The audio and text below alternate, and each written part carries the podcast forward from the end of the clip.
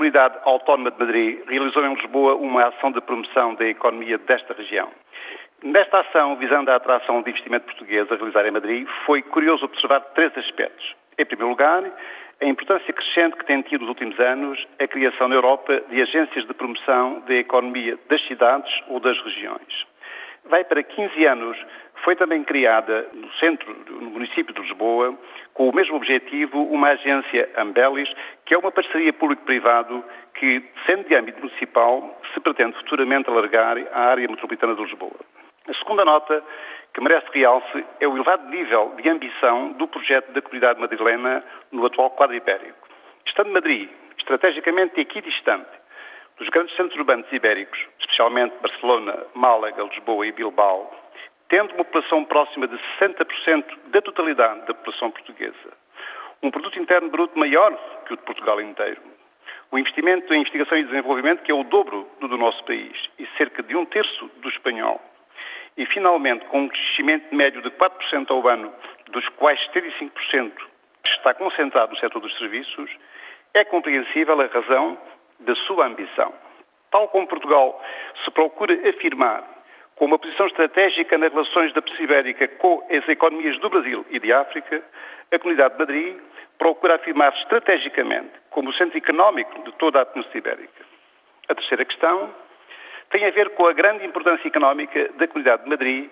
nas relações económicas entre Espanha e Portugal. Com efeito das cerca de 300 empresas hoje registradas em Espanha, 44% encontram-se sediadas em Madrid, contra apenas 21% na Galiza e 14% na Catalunha, operando cerca de 40% de todas elas nos setores imobiliários, transportes e comunicações, alimentação e serviços. Por outro lado, entre 18% a 19% de todo o comércio entre Portugal e Espanha é efetuado de e para a Comunidade de Madrid,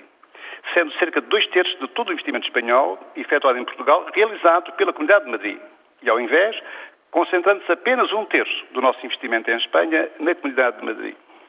Há, a meu ver, duas conclusões que se podem tirar desta ação de promoção madrilena. Em primeiro lugar, é preciso perceber em Portugal, de uma vez por todas, a inevitabilidade da integração das economias locais ou regionais em todo o espaço europeu, quer seja na Península Ibérica, quer seja no Benelux, nos países do Benelux,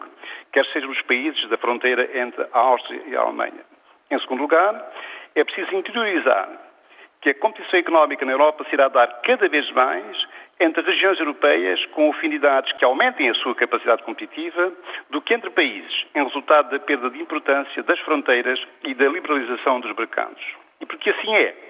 o papel do poder local ou regional na promoção da sua economia passou a ser uma questão decisiva para o aumento da capacidade competitiva das regiões e do aumento do poder de compra dos cidadãos. Bom, será que Portugal procura aproveitar